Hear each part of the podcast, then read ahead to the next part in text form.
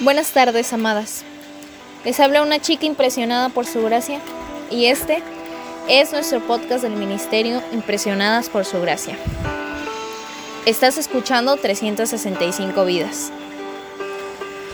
El día de hoy, primero de septiembre, hablaremos sobre la mujer que se comió a su hijo.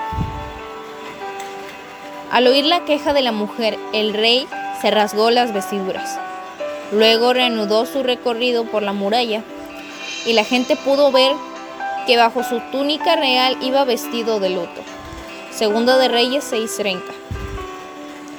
El rey de Israel está atrapado en Samaria. El ejército del rey sirio Benadab ha sitiado a la ciudad por tanto tiempo que la peor comida se vende a precios absolutamente altos. En una situación de desesperación, la población intenta buscar una solución en aquel que tiene el poder. Como el líder es humano y sin respeto por el verdadero Señor de la historia, del tiempo y de las situaciones, la mujer que se queja quedará sin respuestas. ¿Cuál es la queja de la mujer? Ella había hecho un trato con otra señora de la ciudad para matar a su hijo y comerlo un día. Al día siguiente matarían al hijo de la otra para alimentarse. La mujer a los gritos le cuenta al rey que el día anterior había matado y comido a su hijo, pero que cuando pidió que la otra mujer cumpliera su parte del trato, ella lo escondió.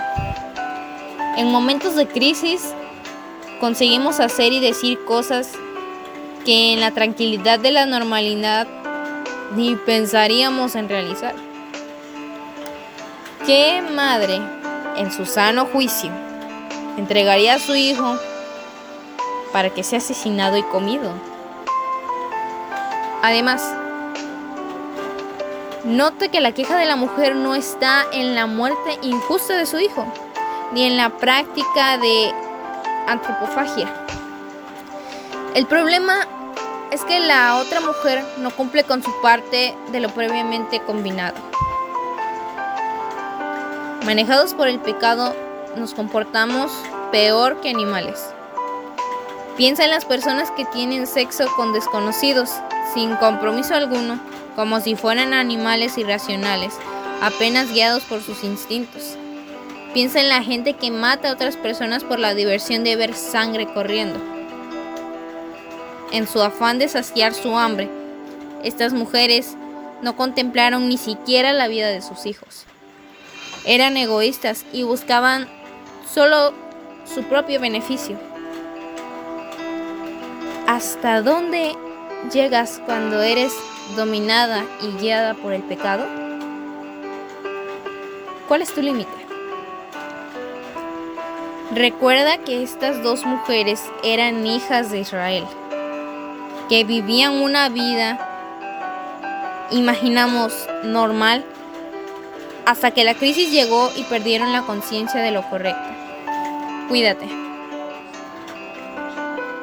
Gracias por escucharnos en este bello día.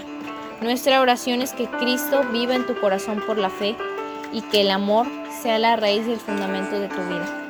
Y que así puedas comprender cuán ancho, largo, alto y profundo es el amor de Cristo. Hasta luego, bendiciones.